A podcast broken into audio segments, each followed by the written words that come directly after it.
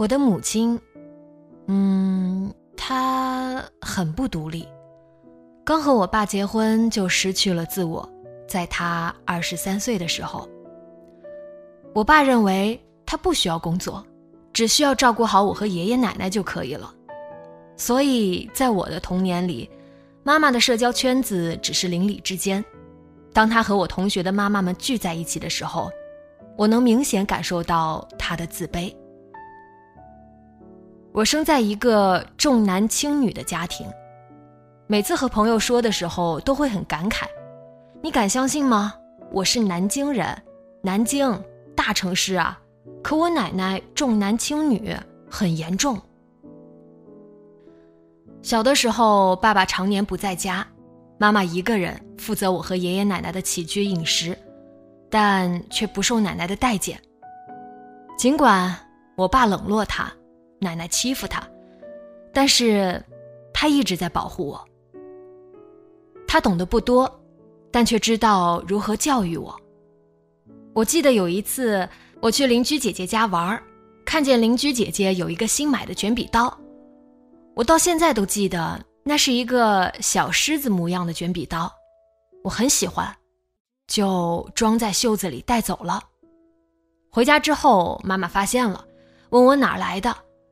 我说从邻居家拿的，他立马拎着我上邻居家道歉。第二天给我买了一个一模一样的卷笔刀，对我说：“你想要就和妈妈说，妈妈给不了你什么，但是一定尽力满足你。以后不能这样了，下次要和妈妈说，好吗？”现在回忆起来，好在童年里应该就这么一件丢人的事情。那是不懂，现在想来，真的应该再懂事一些，不能再让邻居说妈妈的闲话。奶奶不喜欢我，对我很严厉，但我不认为那有什么不好。她是大户人家的女儿，食不言，寝不语，坐着的时候不能抖腿，不能翘二郎腿，说话不能大声，不然家法伺候。奶奶罚我的时候，妈妈总在抹眼泪，她把所有的错往身上揽，觉得是自己没有教好我。我小时候一直在想着的一件事情就是逃离，离开这个家，离开奶奶对我的偏见，离开爸爸对我的疏远，离开妈妈对我的保护。从上大学这件事情开始，我终于可以自己做主了。人生的每一个抉择都有一个小因素在主导，就是离家远一点就好。再后来，我结婚了。结婚之后没几年，我爸妈离婚了。